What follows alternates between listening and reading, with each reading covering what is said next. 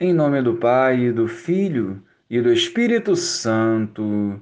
Amém. Bom dia, Jesus. Queremos viver profundamente esta Quaresma, buscando progredir em virtudes e nos santificando para melhor vivermos a tua santa vontade. Socorrei-nos em nossas fraquezas e nos conduza hoje e sempre. Amém.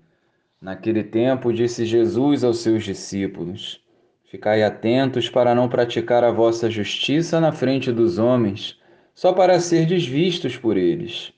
Caso contrário, não recebereis a recompensa do vosso Pai que está nos céus.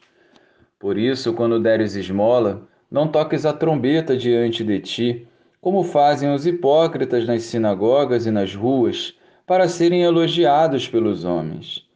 Em verdade vos digo, eles já receberam a sua recompensa. Ao contrário, quando deres esmola, que a tua mão esquerda não saiba o que faz a tua mão direita, de modo que a tua esmola fique oculta. E o teu pai que vê o que está oculto te dará recompensa.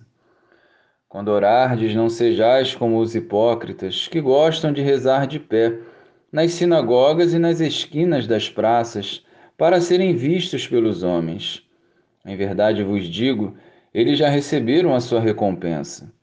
Ao contrário, quando orares, entra no teu quarto, fecha a porta e reza ao teu pai que está oculto. E o teu pai que vê o que está escondido te dará recompensa. Quando jejuardes, não fiqueis com o rosto triste como os hipócritas. Eles desfiguram o rosto para que os homens vejam que estão jejuando. Em verdade vos digo, eles já receberam a sua recompensa.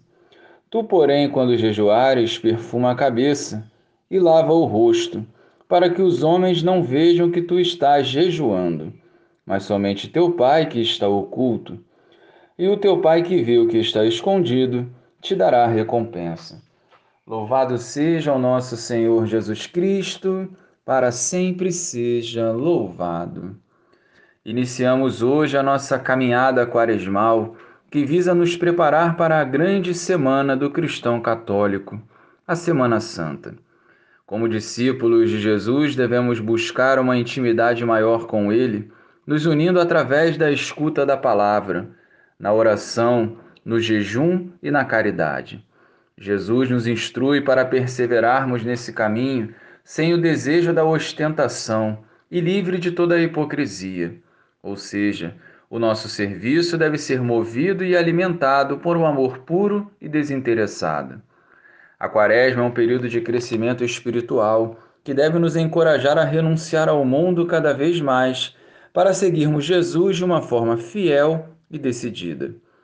Mas as boas práticas e propósitos desse tempo litúrgico devem se estender por toda a nossa vida, para que, vivendo a santidade plena, sejamos sal e luz e, consequentemente, levemos a paz, a alegria e a esperança a tantos corações necessitados. Glória ao Pai, ao Filho e ao Espírito Santo, como era no princípio, agora e sempre. Amém.